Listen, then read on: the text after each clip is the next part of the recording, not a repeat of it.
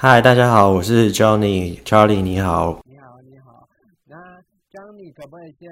我刚刚介绍你是 c f o 的大神嘛？那你可不可以简单的做个自自我介绍呢？呃，大家好，我是 Johnny，我是从气管系大学毕业，然后后来转到台艺大的视觉传达设计研究所。那现在主要是自由接案，我做的。呃，案子的类型比较多，是关于音乐方面的。哦，你刚刚有提到，就是你是从气管大学是从气管系毕业的，那可以聊聊，就是当初是怎么接触到 CG 领域的吗？呃，当初第一次接触到 CG 领域是我在我的朋友介绍给我一个电子艺术家叫 Beepo，第一次看到他的时候就觉得哇，这个东西好新好酷。就一直很想要做，但那已经是六七年前的事情了，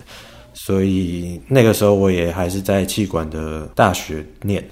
当初是这样子开始对呃 CG 有兴趣的。哦，理解。因为你刚刚说你大学是我刚刚找资料是中山大学的气管系，没错。之后就转台艺大的视觉传达研究所，那为什么是？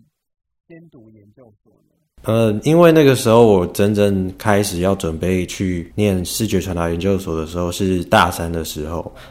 那我就希望说，我也可以把这个气管的学历读完，然后读完之后就去考这个研究所，就是不会浪费前三年吧？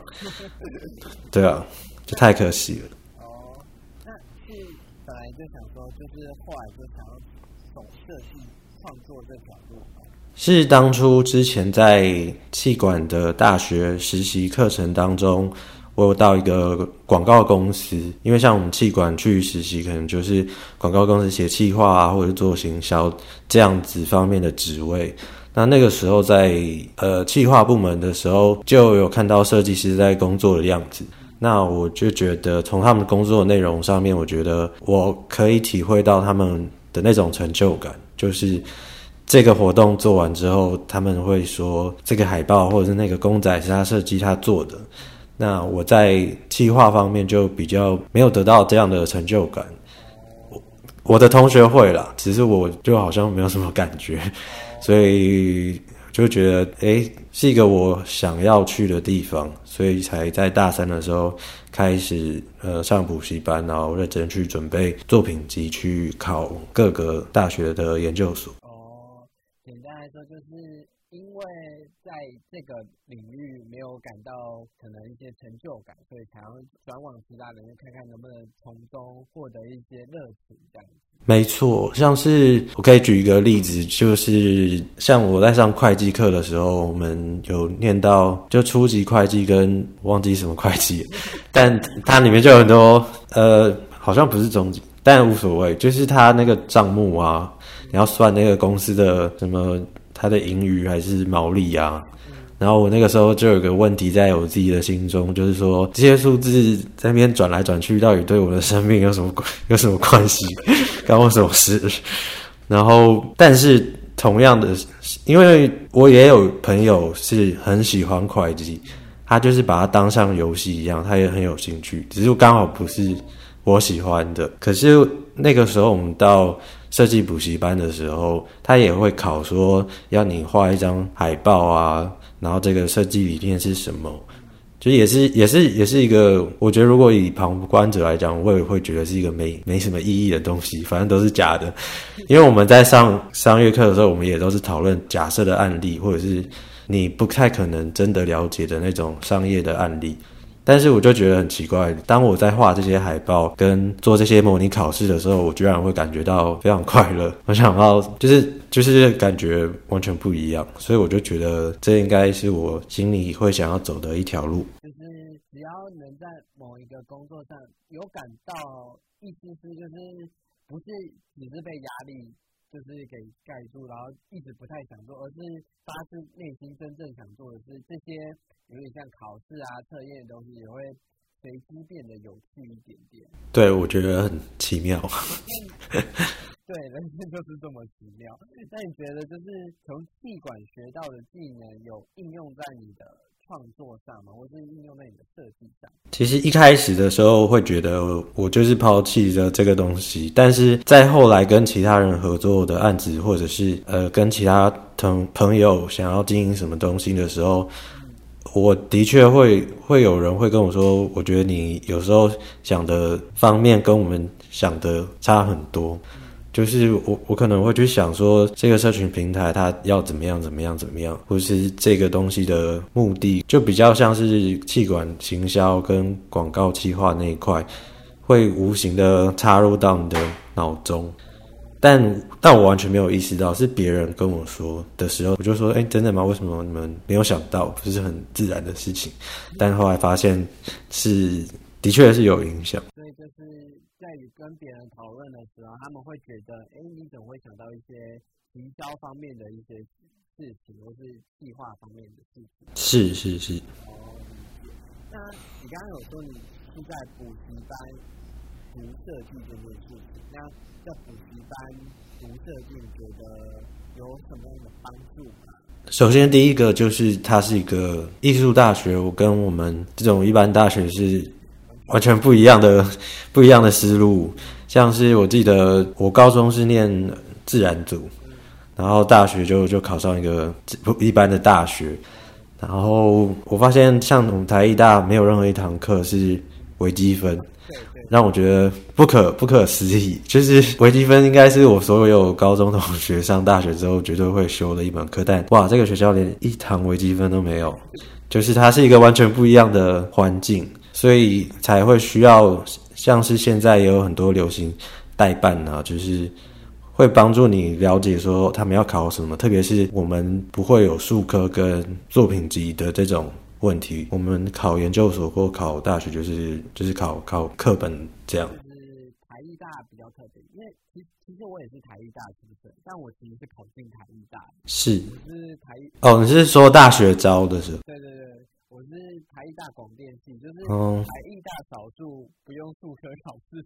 就可以进去的 系。是。但我记得印美所跟电影所也是要那个作品，就是影没错的作品才能进去。电影好像蛮硬的，因为之前有听过。我我记得我在跟就是电影所的一些片的时候啊。就听说电影所要进去不太容易，就是你的那个面试的关卡，然后你一定要有一个就是大学时期的创作，你才才有机会这样。对，而且我记得他们好像一年级、二年级不知道要拍多少影片，我看了他们的那个作业，觉得哇，这个一定非常的是要钱的。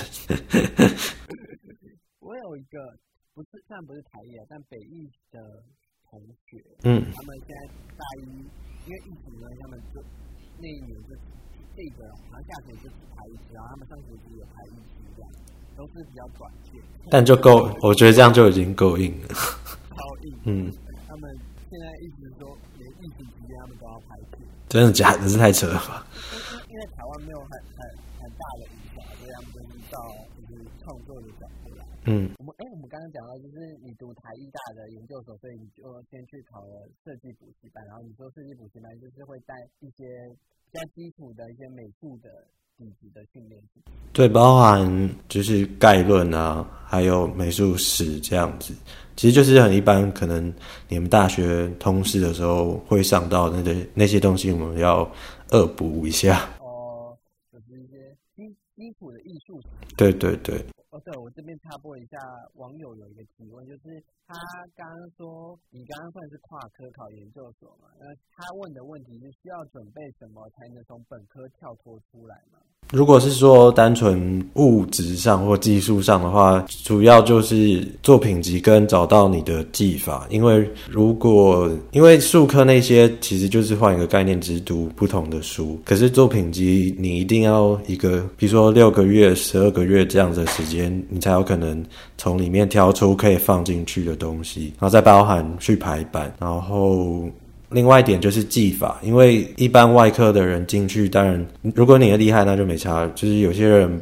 像我就不会画画，我也不会用电脑电绘，我也不会做三 D，什么都不会。所以那个时候一开始在累积呃作品集的时候，当然是会先从一些素描或带针笔之类的，或水彩或麦克笔这样的技法，先学会一个技法，你才有办法去做你的作品。那当初你是先学电绘吗？还是你先学手绘？呃，绝对是手绘。他就一开始就叫你画画斜线，画斜线。我觉得手绘一定还是很重要，因为我。对，就是当你会一般的素描的时候，你看的东，你看东西的时候会看的比较仔细，看的东西越来越多。像我一开始画素描的时候，画一个小时，我就觉得我画不下去，因为我看不，我看不出来有什么更多的细节可以画。那后来你可能一张，你就会可以画个六七个小时，你都觉得还有地方可以刻，就代表说明明是同一个雕像，你看到的东西越来越多，然后。有了这个基础之后，再去发展，像有些人哦，我想要去做 After Effect，或者是我要做 Photoshop 之类的其他技法的表现，再去做。对，就是要先找到一个自己表达的技法。哦，先找到一个自己自己表达的技法。那当时你找。寻这个技法，或者你是先找到刚刚说手绘嘛？那你之后是尝试 Photoshop，呃，其实我本身就会 Photoshop 跟那些那些应该算还蛮简单，只是说我好像一开始的目标就很明确，就是我想要做我刚刚讲的那个 Beeple 那样子的一个电子。但是我采取的方法是，他们那些东西有些是动态的，所以我就想说，我想先从平面做好，然后先先有了手绘基础之后，我再去学三 D 软体，然后再去学其他动态。就是我想要慢慢一步一步来，毕竟我是跨跨科的，我想要从对平面，然后电子的，然后到再到动态的这样子。所以其实如果是。真的想要转设计，你可以先给自己一个目标，然后再看这个目标你要怎么样规划你自己的创作学习之路，让你一步一步去达到那个目标。对，就像我一开始有个偶像，比如说有些人的偶像是哪个导演，那他可能之后就会变成是是去拍摄的，拍照或拍影片都有可能，就是有一个。偶像当模板，那你就只要查说那个偶像用什么东西，这样你一步一步学就会很有目标吧。我觉得一开始我都算目标蛮明确的。你刚刚讲就是后半段你在读研究所的时候，因为是要算是平面的研究所，那你后后面的三 D 跟动态都算是自学的吗？对，没错，我都是自学的，因为。至少那个时候，只有 YouTube 上面可以给我这样的内容。那我坊间那个时候也没什么私塾，也没有线上课程，也没有。特别是那个时候，我还有打算买书啊。我我买过一本 3ds Max 的书，但那个就很奇葩。它 3ds Max 的界面应是英文嘛，他就把 他会把里面全部选项翻成中文，然后他他我整本我都不知道他在说什么，就是我要猜。后来我又买一本 A 一的书，然后也是一样，但不是说他讲的不好，而是说他讲的太太全面了。我我根本就不可能把 A 所有的技能都学下来，包括三 ds Max 也是那么多东西，你怎么可能都用？所以后来我就变成是我想要做那一张图，那个张图需要什么样的？呃，软体面的功能我才会用到，这样子的时候我就不会觉得学呃，我我看完这本书，所有功能我都懂，但我不知道要干嘛，就是会会发生这种情况。包括还有是那些书本的范例真的太烂了，因为它它当然因为书本它当然没有办法那么及时跟现在流行的东西就是做出那些范例，所以其实看 YouTube 反而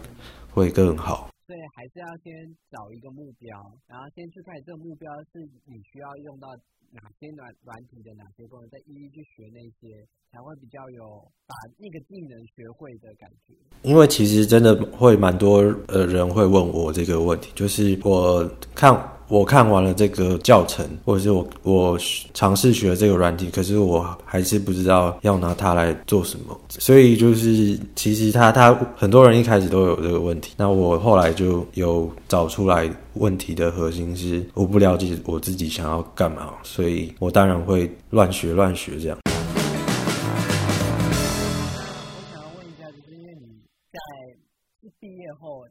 仙草实习还是在学习就在仙草实习？呃，是在毕毕业之前，大呃硕一的暑假吧，那个时候有投。你当初是怎么进入仙草实习的？其实我也不知道，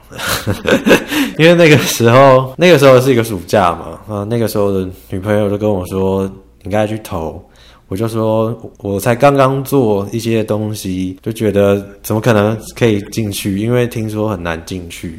对啊，然后他女朋友就逼我，就是你投就对，你不要废话那么多。结果后来，哎，就感谢他们给我机会进去，所以我蛮意外的。说真的。所以，所以，所以就是有不许你，给你的动力去推他们。对对对。你没有后来在监考时。我不敢问那个老板，看起来超级凶的。真的吗？只是因为现在已经算小有成绩的时候，应该还是可以回过回过头去问一下吧。有啦，其实刚入就是第一天去实习的时候，他们当然有说，就是觉得作品看起来比较有潜力，所以就这样录取我们。那个时候有三个同学，就说看起来比较有自己想表达的一些意思在里面。那你进新草实习大致上都是做什么？一开始的时候，我们被派到一个一个中国艺人的商案的演唱会的广告，然后后来会去支援一些其他组做不完的去绿幕的工作，然后最后的时候，我们也是在做。合成再合成一个中国的儿童节目，对，大部分是这样子。所以是主要是做三 D 的建模，还是偏合成？我觉得一半一半，因为他们那个时候后期有个合成的工作蛮重的，但那个是有一整个团队在。做那一开始他派给我们的这个工作是从零到有，也不是从零到有啊，他们有他们的脚本，只是那个建模跟场景镜头是要自己 key，所以一半一半。其实其实各方面还是都要。对对对，都都，而且他们上面的小组长、老板都会教你，所以不会有太大的压力。有有有，有一个软体我就完全不会，然后他就叫我直接上来做，他就教了我大概二十分钟。呃，那个好，就 A 的 Mo Mo 卡跟 PF Track，就是在做动态跟踪的，但我完全完全没有碰过，但他们就有教我。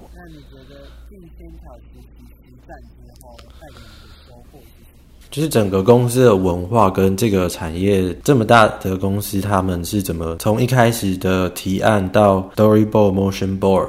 结束之后？你可能会有一些 reference，然后他们做完整个专案之后，他怎么把每一个东西放在不同的资料夹？像是我们会有很多时候需要合同做的，就是 J 卡做到一半变成我要做，那他们的那个管理方式就是别人来接手的时候，他都会知道你的东西放哪，那最后他们备份的时候也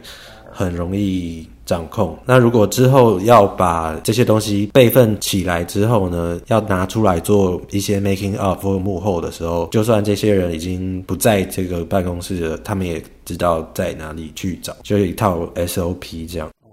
一套公司既有的 SOP，然后可以让共同合作的效率是更快速，更快能掌握到你手上是即将要做的作品。嗯，这一点我觉得是它减少了你制作的时间，所以你就可以花更多时间去想你要做什么。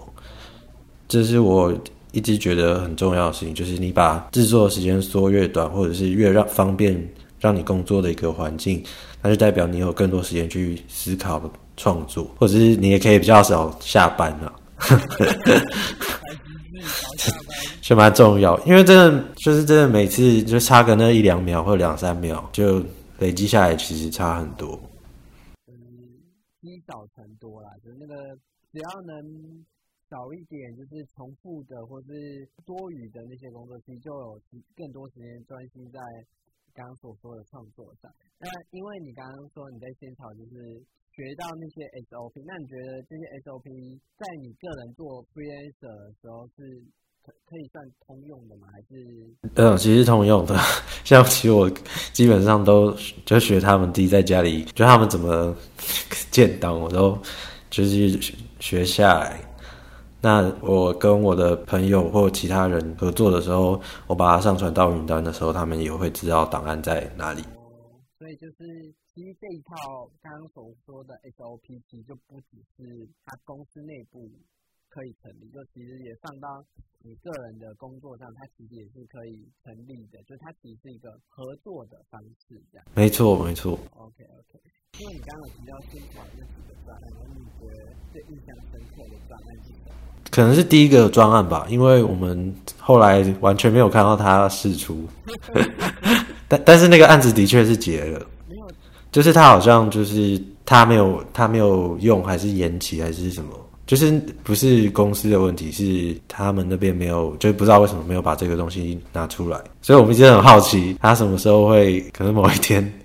死灰复燃？因为我我没有听过很多这种故事，就是这个案子做完了，然后他可能两年之后才才出现，那两年之后你才能把它放到你的作品集里面。有听过很多工作室的同事做到的案子会这样。所以第一次自己遇到这种。真的有，这个不是都市传说，也没有不开心，只是就是很好奇，真的很好奇，完没有完全没有不开心。哦，理解。那因为你在 IG 上有经营的，就是 IG 的那些平台，嗯，其实嗯也试出蛮多个人作品。那你是什么时候决定要哎创一个 IG 账号，然后试出一些？关于 Cyberpunk 的这一系列的作品，严格来讲的话，其实我大概说我在念补习班的时候我就创了，所以很久很久以前我就创了。因为应该很多人都有自己的创作小账、画画小账，至少我旁边的朋友读是是日传都有。但是真的让我认真，或者是真的在思考说我要怎么去做这个东西的时候，是在也是硕一的时，呃，就是在去完仙草之后。因为那个时候有一天在中午在仙草的办公前面吃便当的时候，我就在看 我在看 YouTube，然后查说如何经营自己的艺术家的频道，就是就是外外国的影片啊，对，就想看一下。看完之后就好像打开了很多观念，比如说就是其中一个重点就是把你的作品当一个人格来经营。他说：“呃，如果你穿的很漂亮，或者你长得很帅，但是你就一直坐在 party 的一个椅子上面，什么都不做，就是人家会觉得你有点难亲近，难以说话，还是你怪怪的。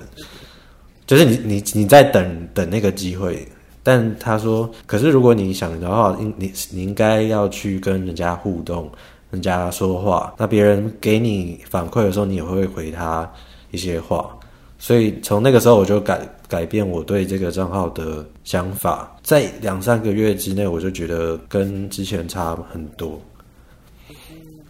突然意识到，就是要主动，算是主主动的出击经营，就是社社群，就是发表作品经营社群，这样就是主动的去推销自己这样。对，另外一点是。后来我也发现，说如果你想当 freelancer 的话，大家可能都有自己的一个 Behance 或者是其什么网站无所谓，但是其实根本就不会有人去看。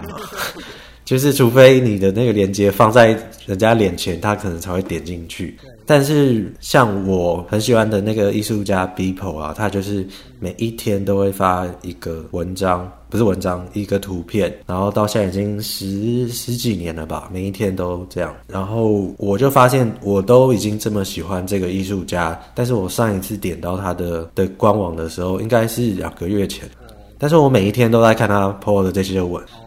我每天都会看到，所以有时候他你你的这个。设行销或者是你的这个 post，它会带给你的那个案源或者是被人家注意到的曝光度，对曝光程度其实会有时在某些层面上面，它它的用处是大于你在自己的 website 里面做了很多东西。可是当然，你的 website 它就是包含你这个整个专案是怎么做的，它当然是你长期以来人家给你的口碑，或者是大家可以看你这个人的实力到底怎么样。可是你的那些社交软体上面的那个 pose 也是很重要的，我有后来有意识到这一点。简单来说，就是 pose 算是不停的就是在抓存在感。对，抓存在感，就说哎，我今天做这个，你就想说哎，然后看哎对这个作品有兴趣，那要不要可能点开网站看看他其他的创作之类的？对对对，就不会有人先点到你的网站，然后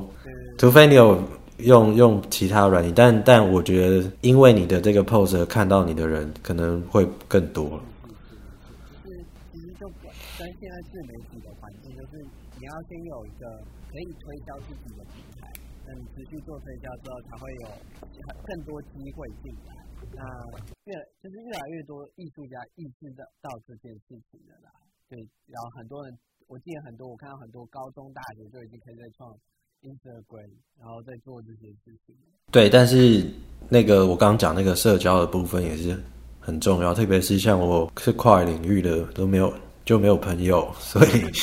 所以这对我来说很重要。哦，就是加上自己是跨领域的部分，所以就是可以借这个机会认识到这个领域的人，这样子。嗯嗯嗯。那因为你的 IG 的创作大部分都是 Cyberpunk 系列的作品。那就有网友提问说，是制作这样 Cyberpunk 系列作品有什么诀窍吗？或是有什么一定要放进去的画面的元素呢？其实老实说，我在做 Cyberpunk 的作品的时候，我一开始都没有想说我想要做 Cyberpunk 的东西，就我我没有我没有我没有特别说我要做一个 Cyberpunk 的东西，只是说我从小时候玩的游戏或看的电影，让我已经。对这个 cyberpunk 的文化很熟悉，所以我会知道一些 cyberpunk 里面它出现的一些元素的它的意思是什么，或者是它它的功能在哪里。所以我不知不觉中会用这些元素去做，那最后面出来的东西就是一个 cyberpunk，就是我好像有一定程度了解这个 cyberpunk 的文化，就我没有把它当做是一个，它是一个风格啊，但是对我来说是一个。文化的感觉，对。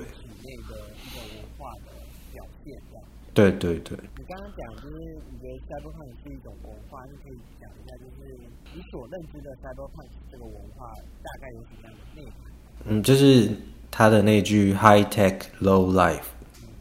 高的高级的科技，但是很很微小或低迷的生活，我觉得是这个是核心的观念。所以就是。其实只要符合高科技的表现，然后呈现低迷生活氛围的作品，都可以算是 cyberpunk。对，我是这么觉得。那在高科技的这个范畴之下，在 cyberpunk 里面的作品可能会出现很大的都市，跟超级多的霓虹灯，跟超多的招牌，大家可能都会想到类似这样的画面。像是因为要体现这个高科技或这个高度的发展，也就是说，现在这个资本主义一直发展到很夸张的时候，所以他就用很多很大的这些商标去体现说，我这个世界的那个广告跟资本跟这个的那个现象已经膨胀到一个非常夸张的程度，所以才会有那么多的招牌，那么多的文化混在一起。那我就是想要聊一下，就是。因为 cyberpunk 基本上它是一种对未来的想象嘛，很多 cyberpunk 作品里面其实对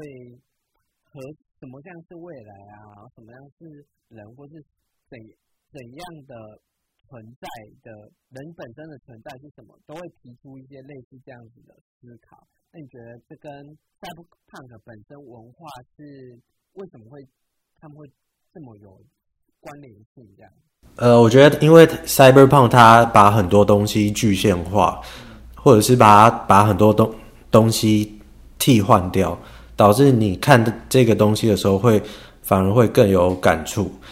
嗯，我打一个比方，像是《银翼杀手》第一集的时候的那个 Roy，就是最强的那个复制人。那复制人不是人嘛？所以第一集他在探讨的一个问题，就是说，呃，人类不觉得复制人。可以拥有像人一样的生命，他们都有设定一个周期，他们就会死掉。可是你在整部电影里面，你看到其实最热爱自己生命、最把自己每一个每一刻都想要活得最精彩或最想要渴望生命的人，其实是复制人。其他人就是你就会得到这个反差，他不是复制人，不是人，但是他做了一个人人会。有的那个他很珍惜生命，所以他就会产生一个矛盾。你看一般的人去争取自己生命，就觉得很很正常，没什么。但是这个话题当转到一个不是人的东西上面的话，它就有那个矛盾，所以更容易去引发你对说啊，我们的存在是什么，我们的生命是怎么样的一个情况。然后赛贝胖很擅长，因为它它里面，比如说人工智慧，它它它都可以把人，就像云云端情人一样，就是它都可以把很多东西地方替换成某个东西。但当你在看那个课题的时候，你反而会更有那个人性的体会。就是运用差感，或是可能冲突感，来去强调这个命题这样子。对，而且它又是基于是现实生活的想象，它不像是《星际大战》或者是《蒸汽朋克》这样子，他们通常会有一些魔幻或者是魔法之类的元素在里面。哦，Cyberpunk 它就是真的就是希望一切的假设都可能就不会出现太太太奇怪的那个设定，所以你反而会觉得这个地方特别的真实。大家看的基本上，一些讲都会希望有可能有科学的那种基础嘛，就是超强的科技，但是不会出现超强的魔法或者是超人之类的，不就是通常不会这样做。以我所看过的《赛博胖》的系列电影，我会觉得《赛博胖》系列电影很关注于社会低，因为你刚刚讲就是刚高科技的社会低迷的生活，所以就会因为有低迷的生活，就会变得很专注在于。可能社会关怀类的东西，因为社会关怀类的东西就是让我们去看一些社会角落底层的人，他们是怎么样生活的。嗯，所以对可能对科技未来想象，一样是有注入一些社会关怀的元素在这样子。所以我们会看到是虽然是未来的想象，但还是这样的社会关怀是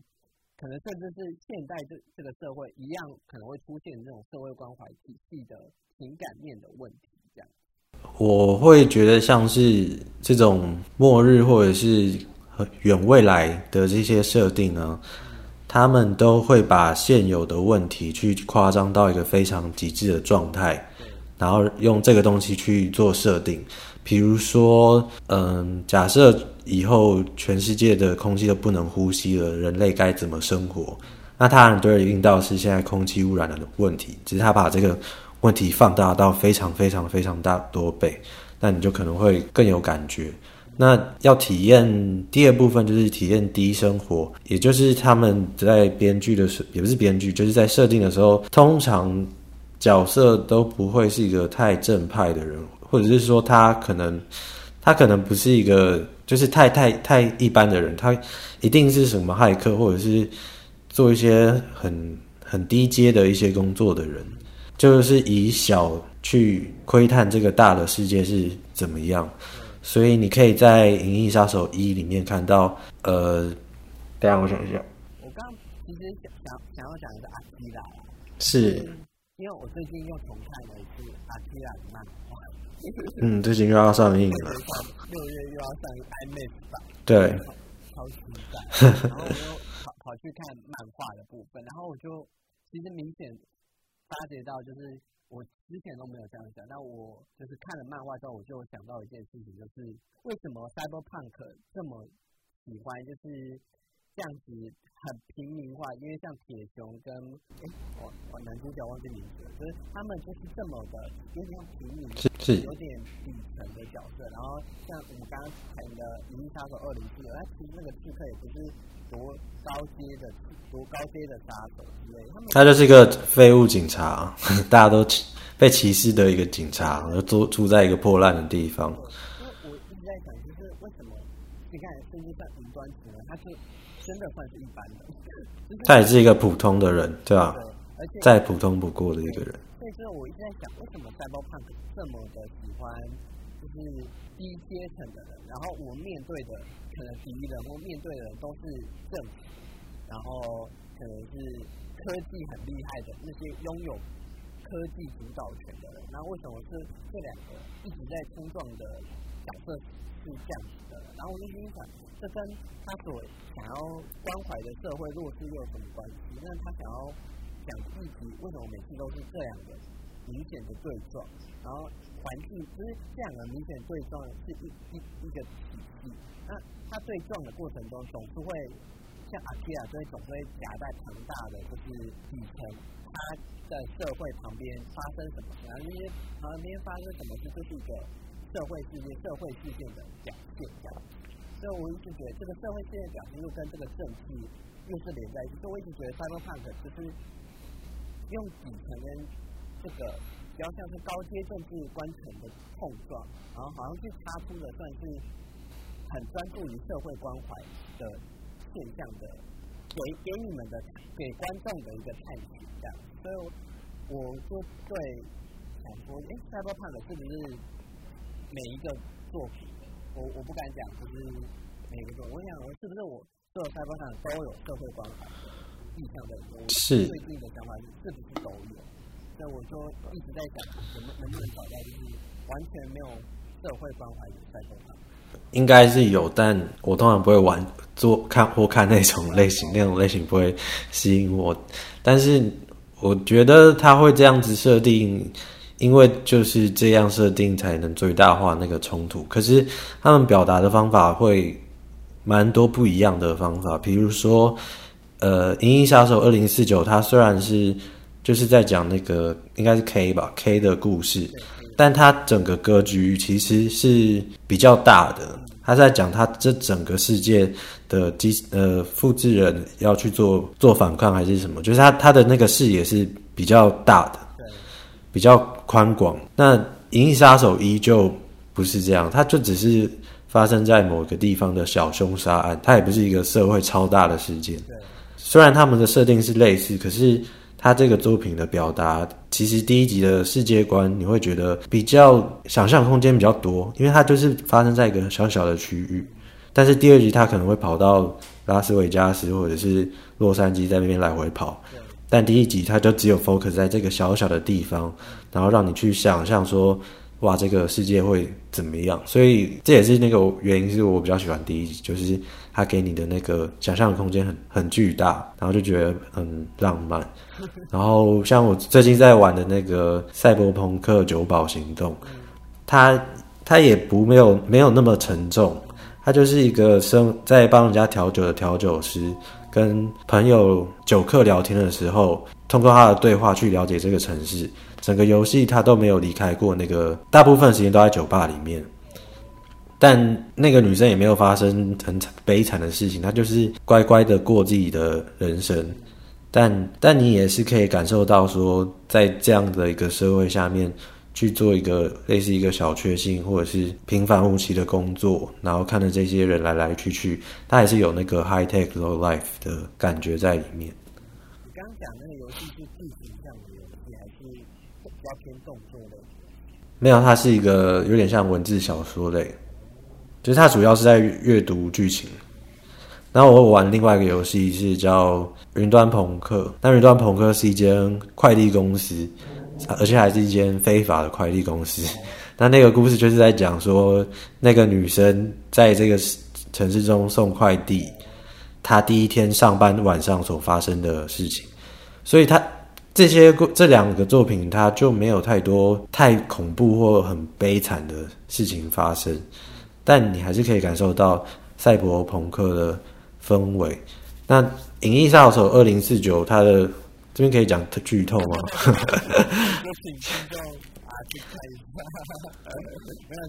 就是他最最后面的那个角色，他后来明白那件那个事情的时候，就是他他一直以为他是某个，但是后来发生了其他事情之后，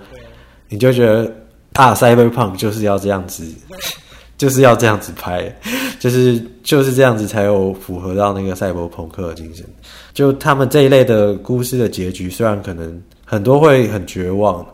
但是，就算他有给你一点点希望，但整体来说还是对这个世界蛮悲观的。所以我觉得，呃，这也是他其中一个特色，就是人们去从现实想到，应该说现在想到的未来会比较悲观。但是在 Steampunk 里面就不这么回事，因为 Steampunk 或是广义说的，比如说各种时代的 Punk，就是它是假设，比如说。呃，工业革命的那个时候，一直发展到现在，就是全满天的齿轮啊，到处都是空气污染。那那样的故事里面，虽然像就是蒸汽男孩，那那那类型的角色，他们通常都会有一个比较有一个正义之心，或者是他是一个正面的一个能量，到最后面的结结束的剧情，通常都是很有希望的。对，很有很有很很有希望的。可是赛博朋克就是，就算它结局是好的，你也会觉得哇，这个城市真的是很多很无奈的地方。所以人们对于过去的想象的这个奇幻，其实相比现在我们对我们现在的未来的想象，好像乐观很多。我觉得也是啊，因为我觉得现在是那个悲观时期，就有一点就是。宣泄负能量这件这件事情好像是当道的，就是你在社群里面宣泄自己的负能量，好像反而是就是 OK 的事情，因为其实可能过往太执着于就是你一定要讲正面能量，你一定要散发一个正面讲给人家，就是现在好像觉得就是你偶尔散发负面能量好像也没关系，因为在人们心中都有这个能量，然后这个能量聚集在一起之后，你就会觉得好像不是所有事情都会这么的。正向其实还是每每个人心中都有部分都是可能被这个社会压抑，然后可能会产生了一些负能量的思考，这样也有可能是因为这样，所以这几年越来越流行，有可能。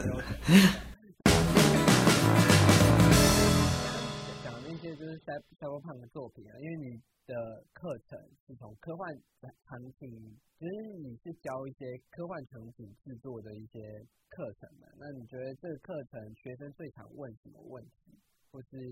他们学作品做出来之后最大的问题是什么？就是其实最多的问题，我之我刚刚有讲过，就是很多人会他学完了这个课之后，他会了这些功能，但他不知道要拿来干嘛。哦。最多的问题是类似这样子，但他们其实目标就是做科幻。嗯，就就就是这就是真的，就很多这样的问题，所以我在课程里面有一章节全部都没有在讲那个 C 四 D，也没有在讲 Arcten，就是我只有在讲说一些我自己在书上读到的一些镜头语言或者是创作的知识，跟怎么去营造一个。呃，有冲突或者是有戏剧性的场景，有一章是都是在讲讲这些东西，然后可能有讲一些电影，就是都没有在讲技术的。所以这个章节就是希望说，有买那个课程的那个同学，呃，可以尽量减少之前常常被听问到的那个问题，就是我哎，我都照着老师做了一遍这个专案，但是我还是不知道要做什么。对，就是希望可以透过那一章减少这样的情况。请他们就是从内容开始教，从内容开始带他们去了解怎么样增强戏剧性。你可以用软体去增强这些，其实你想做的可能一些科幻产品的戏剧张力这样。对，里面有一些是呃比较理论的东西，但没有讲得很深。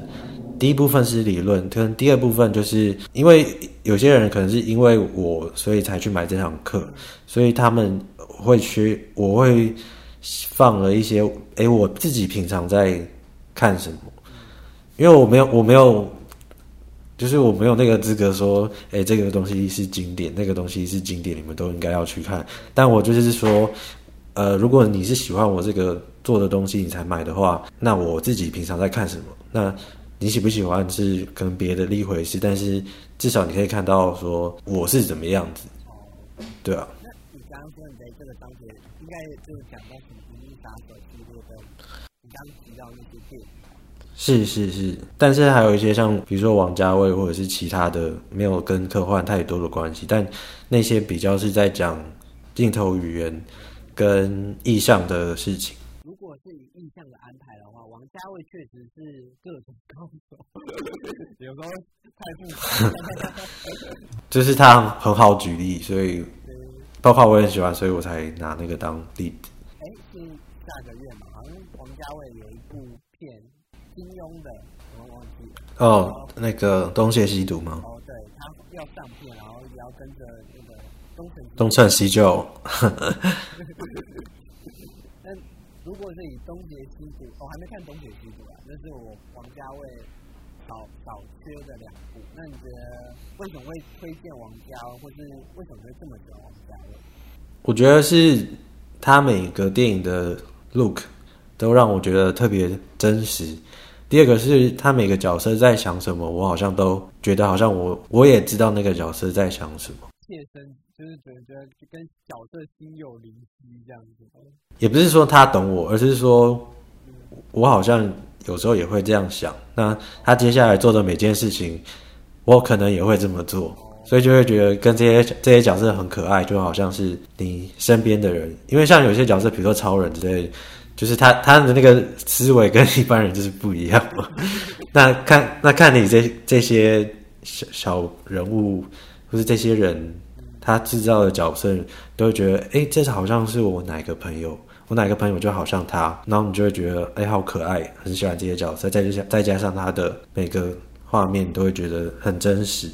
应该不是说真实，是会让你感受到一些感情，很强烈。对，通常王家卫的电影就是很浓很浓烈的感情的表达，不论是可能是那个剧中台词讲的台词啊，像什么凤梨罐头啊那一类的，很浓的表达以外，他其实。他的镜头也会塑造一些人物关系的变化。我靠近你，我什么时候远离你啊？两个角色突然在这时刻空了一个很大段的距离，这些都是他想要借由这些方镜镜头的方式带给大家。哎，这个角色现在心理状况中，为什么他会导致这样的关系？他很擅长，我觉得他最擅长就是人与人之间关系的疏远又靠近的那种。情感，然后因为疏远而感到孤独寂寞，或者是而感到爱的浓烈，就是是他其实有一些人研究他会用一个词叫失语症，比如说那个堕落天使这部电影里面，每个人都失语症很严重。他所谓失语症就是说，我现在在跟你讲一件事情，我一直讲一直讲，可是你一直没有没办法 get 到。就是我想我也在表达一些事情，但你没有提，你没有 get 到，所以他就变成是说你们沟通是两个人是没有交集的，然后但是大家自己心里面又想很多。对，王家卫不管什么什么样类型的，可能就算是早期的一些惊悚片，或是到后期拍武侠片的时候，都都都是让都会让人觉得每个角色真的都是 O S 很多。但讲话都好像不是两个人都还是自己 OS 讲很多，没有解决问题。角色就是没有常常没有交流在一起，但就是会就是发生了一些事情。嗯，像你刚刚讲到，就是呃，透过电影镜头来表达这两个人的关系。像我最近在看重看《恶棍特工》，就是昆汀的《恶棍特工》，我就看到他有一场戏，他第一就是一开始那个德军的那个拽拽的。那个军官进到那个呃，就是卖牛对农民的家里，那下面不是有场犹太人？他这他整场的镜头就是他拍那个军官，不管有有人进来或者是谁做什么，就是有人在他的镜头动的时候，永远镜头只会定住在那个军官身上。也就是说，这个场景是他在 hold 的，你旁边旁边人在做什么事情，镜头是不会移动的。所以他他也是透过这样的一些方法，去让你潜意识理解到说，哦，这个人现在他的话语权最大，然后大家都怕他。后来看出来，觉得挺有意思。然后制造这个人的那个威权的感受，然后其他人就是真的好像就是那个危机感，就是好像真的好像下一秒他可能就会找到那些人，然后把他们杀掉，就是至少还对对对。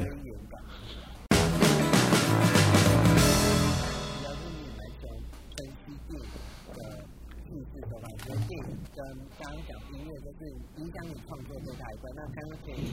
提一下，就是音乐对你的创作的影响是什么？主要是内容，然后电影的话，可能是怎么去摆这个东西，可以讲出这件事情。但音乐其实都是影响我想要做什么内容的第一个第一个关键。因为其实我喜欢音乐大于看电影吧。我觉得，因为我很喜欢音乐，很喜欢，所以这还是为什么我现在我上一个接的不是音乐的案子，应该是去年年中了。后来就是几乎都是做音乐有关的。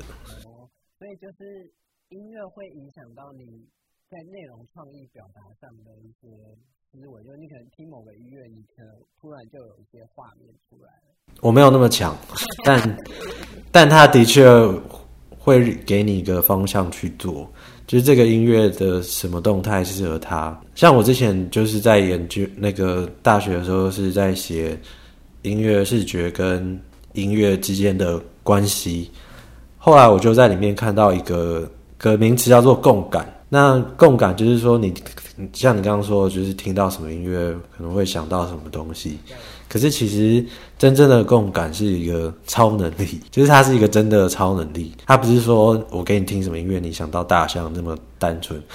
那在共感里面，因为感觉有很不同，多不同的感觉嘛。他是有些人是看到呃听到这个音乐，他会就就是会看到粉红色，或是看到黄色，就是他他不是编的，他他不是说他想象出来，是他他有这个共感。所以有些人是有这种特殊能力，属属于自己的那种想象力吧。不是想象，他是他是感感觉，就是你弹这个音，永远他就是会想到那个颜，看到那个颜色。那最常见的是是听觉跟颜色，然后在历史上面，历史上面就有一些人是比较。夸张的，就是可能他听到这个东西的时候，他会看到，比如说有一只猪之类的，那那是比较夸张的。但是其实我有一些朋友是会有这种感觉的，就是弹弹什么音，听什么音乐，他会觉得说这一段就是应该要是紫色，这一段就是应该要是黄色，会会他们会有这种感共感。你应该也有这种共感吧？哦，没有没有，我很羡慕。对你来说，你刚刚讲大学研究是研究这个，嗯，因为你也帮一些演唱会创作一些很动态视觉的部分，那你是怎么可以跟我们分享一个例子？你你听到什么声音，然后你后来想创作的视觉方向，后来创作的视觉的内容是什么？呃，一开始的时候我是听摇滚音乐，那摇滚音乐会有人唱歌嘛？通常通常的。会有人唱歌，所以以前都会很在意歌词。但后来接触到，比如说金属音乐，它有很多地方是在吉他弹而已，没有人声，或者是说，呃，电子舞曲这些很多都不是有人声或歌词的音乐形式。那个时候，对于做音乐视觉的感觉就完全不一样。那我在研研究所的时候做的这些学习。呃，就是虽然我没我没有那些特异功能，但特异功能那没有，那真的是特异功能，你可以去查，真的。然后就是我看我会去看那些电音节，那些在做视觉的人在做什么。那我觉得好的，我会把它存下来。那存下来之后，我在研究的时候，我就真的会画一个表，一个时间表，把音乐的段落分出来，然后跟随着音乐的高跌起伏，它的画面是怎么去安排的？那当中就会有一些共通性，那那些共通性下来就变成是一个你可以应用的理论嘛？那以后你听到类似这样的段落的时候，你就会知道说，哎，有哪几种方法是适合适合在这样的 beat 或这样的感觉下的音乐来。举例来说，像是呃音乐整个它的 melody 非常丰富，但是它的 beat 没有很重的时候，通常画面我的理论方法就是画面会是缤五比较五彩缤纷，就它它有很多 melody，但是。我们不会有太大的动态，就是可能它只在那边漂浮之类的。但是如果是有，就是它 beat 很重的时候，我们做的画面就会去针对这个 beat 去做。我们会看谁是主角，然后去去想说要怎么安排。虽然听起来很简单，但其实是你有一个，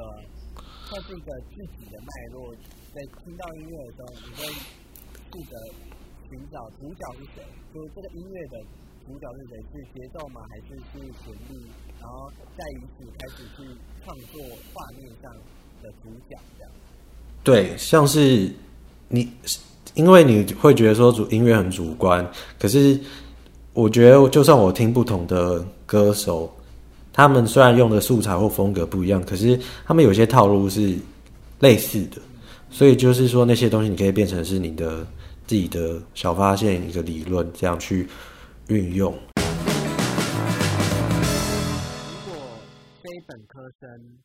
就是想要加入动画产业的话，你会有什么样的建议吗？就是，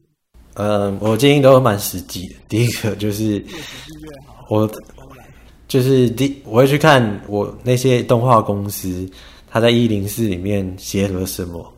比如说，他需要的软体是叉叉软体、叉叉软体、叉叉软体，那。那你的目标就很简单，就是把那几个软体学会 就好了。那第二个就是你的作品集比较多人会希望不，反正你都是新人嘛，他们不一定会要你很强，但是他希望会在你的作品中看到你想要表达什么事情，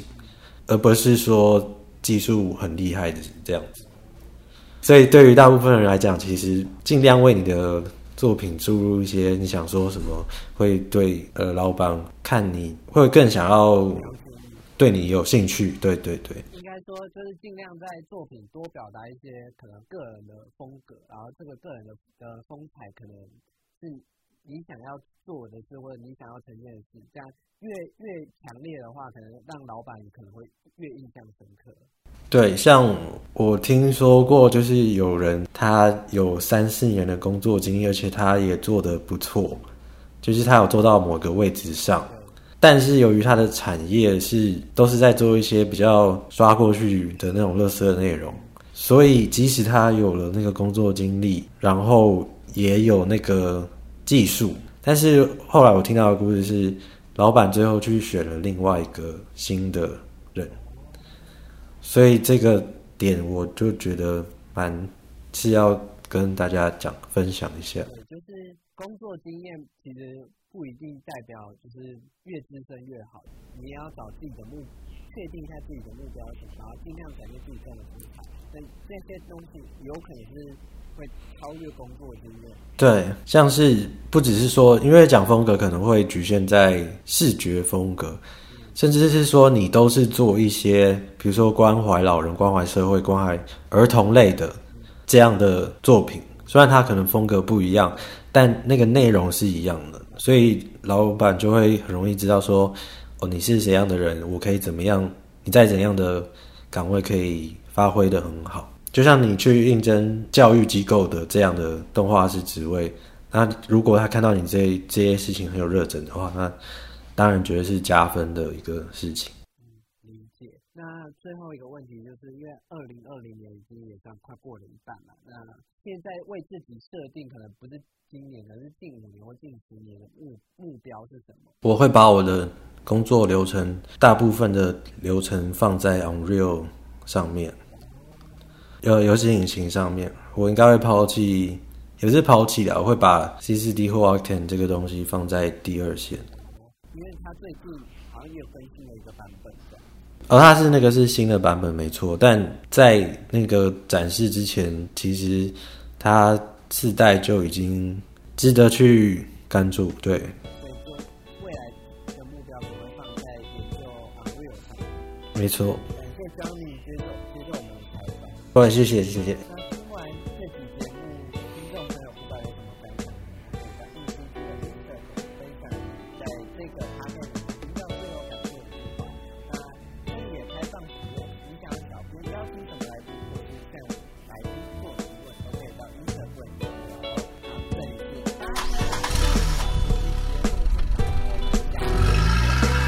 拜拜。